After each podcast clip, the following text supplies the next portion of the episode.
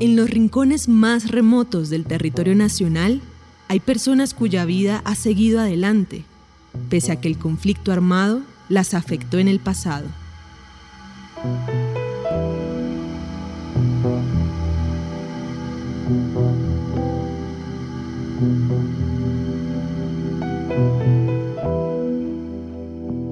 El indígena NASA Yuber Caviche entró a las FARC cuando tenía 13 años. Acababa de terminar séptimo grado en el colegio. Es que hubieron muchos problemas con mis papás en la casa. Primero porque ya entré a la etapa de la adolescencia y era un poco rebelde también. Entonces me gustaba más la independencia ya. Mi papá trata de pegarme injustamente y yo le había confiado toda mi verdad. Mi mamá sí me apoyó, pero por tema de machismos y todo, entonces en la casa mandaba a ver papá. Y eso me llenó más como de irme y busqué los contactos para irme y ya nos fuimos. En ese momento nos fuimos con dos más, conmigo eran tres. La Coalición Internacional de Sitios de Conciencia y Javeriana Estéreo Bogotá presentan la serie radial 50 vidas. El capítulo de hoy, Arte del Indio.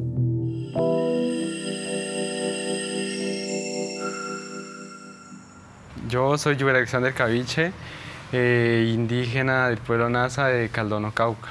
Tengo 22 años. Eh, yo creo que nosotros somos ocho, sí, más o menos, sí, ocho. Es que eh, hace rato que no comparto con mi familia, hace mucho tiempo, entonces cuando yo me fui éramos cinco, cinco, seis. Yo soy el segundo. Yuber pasó cuatro años en las FARC, en la región del Naya, en límites entre el Valle y el Cauca, en la costa del Océano Pacífico. Yo nunca había salido eh, a un viaje largo. Eh, siempre, sí, fue como a los alrededores de la vereda y ya. Entonces, pues claro, fue un cambio total. Es que fue algo muy, un desconocimiento total, porque pues en la región donde yo vivía con mis papás y todo operaba la columna móvil Jacob Arenas. Y pues uno solamente escuchaba hablar de ellos y en las noticias pues en la mayor parte se hablaba de ellos y yo pensé que las FARC era Jacob Arenas en sí. Y cuando ya ahorita llego a un nuevo frente que es la, la Arturo Ruiz, no era un frente en ese tiempo, era un bloque. Entonces llegué allá. Primero estuvimos normal, eh, encampamentados y ya, ya como después del mes fue que nos entrenaron. Fue en un curso de tres meses. Mis familiares son de las Jacobarenas, ¿no? Mis tíos son veteranos de eso. Entonces uno hablando con él sabía cómo funcionaba eso. Por ejemplo, allá la gente se iba por un curso de cuatro o cinco meses y a los cinco meses volvía porque solamente se iba a formar como miliciano. Pensé que íbamos a hacer lo mismo, pero cuando ya llegamos a ese frente dijeron, bueno, para usted formarse como miliciano tiene que ser máximo tres años. Entonces, como así, pues yo, yo entré como en shock, como así, yo venía acá por hacer solamente el curso. Cuando Yuber Caviche entró a las FARC, ya estaban avanzadas las negociaciones de La Habana.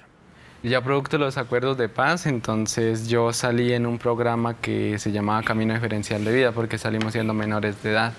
Entonces nos desvincularon, más que entrar como los adultos al proceso de firma, dejación de armas, nosotros no, no que nos sacaron por aparte ya. No queríamos irnos del campamento, sí, porque teníamos, había una ideología muy fuerte y pues a uno como que lo hace enamorar de esa ideología.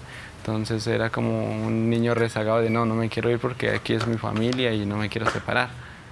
Hicimos todo lo posible porque nos iban a sacar desde el 2016, que estaba en la región cerca a Buenaventura. Y nos dijeron eso y nosotros dijimos que no, hasta que ya en el 2017, en la última cocha, nos sacaron. Llegó la Cruz Roja y les toca salir. Nos sacaron a Miranda, en un hotel de Miranda, duramos como ocho días creo.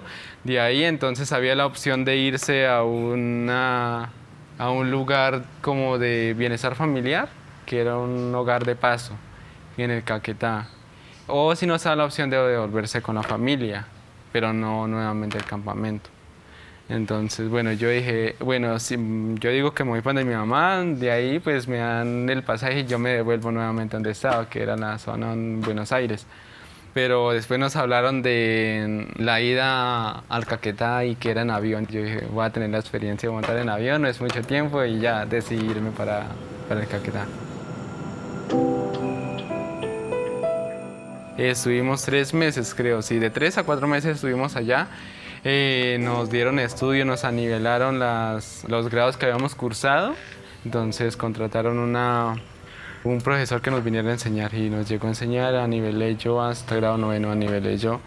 Yo siempre me mantenía en la posición de que yo no quería volver allá, sino que quería volverme en la zona donde estábamos, en la zona campamentaria. Eh, entonces un amigo me aconsejó, dígale que usted va a mandar a su papá, que le den todo y usted se va, no tiene necesidad de decir que se va a volver.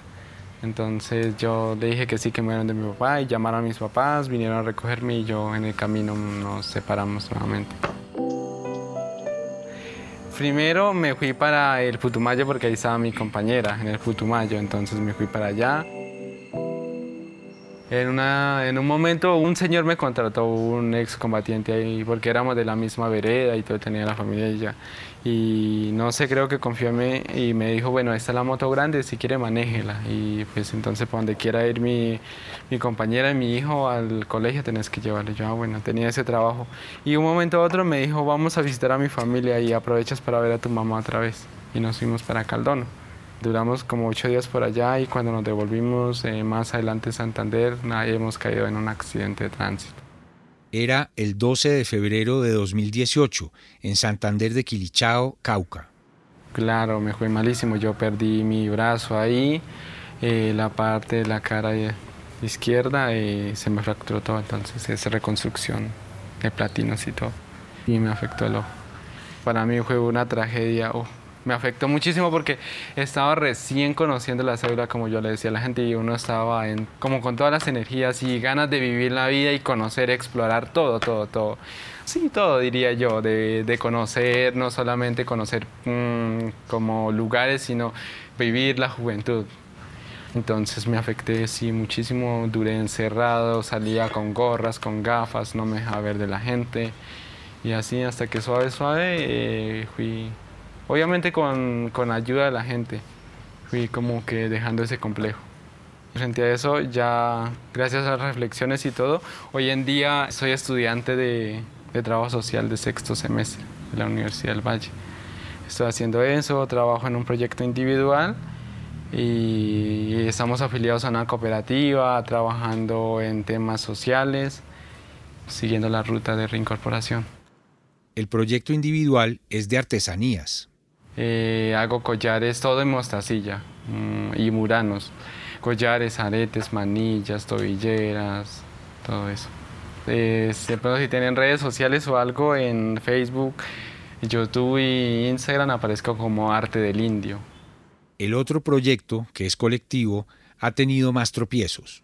La cooperativa es también compuesta por personas en reincorporación eh, hubo una época donde tuvimos muy buen reconocimiento de entidades y de, de las comunidades eh, de Siloé también, a los, gracias a los trabajos que realizamos.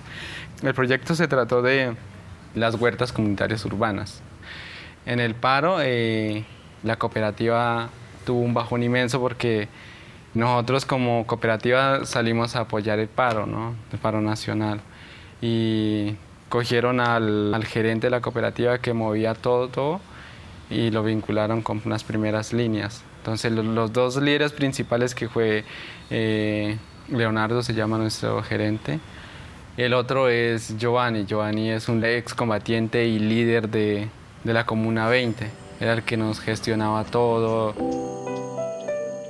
Si no me fuera pasado de pronto el accidente, quién sabe qué personaje sería yo. Porque sí tenía pensados, pero pues muchas veces en las amistades y las condiciones de uno lo hacen como guiarse por malos caminos. O más que por malos caminos, sino tomar decisiones que no son tan acordes a lo que uno quiere.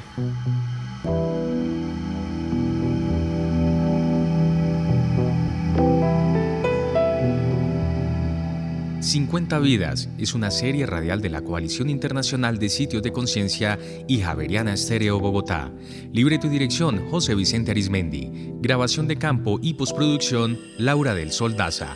Producción Juan Sebastián Ortiz. Transcripciones, Ana María Velázquez. Producción ejecutiva, Lina Marcela González. Y supervisión general, Darío Colmenares.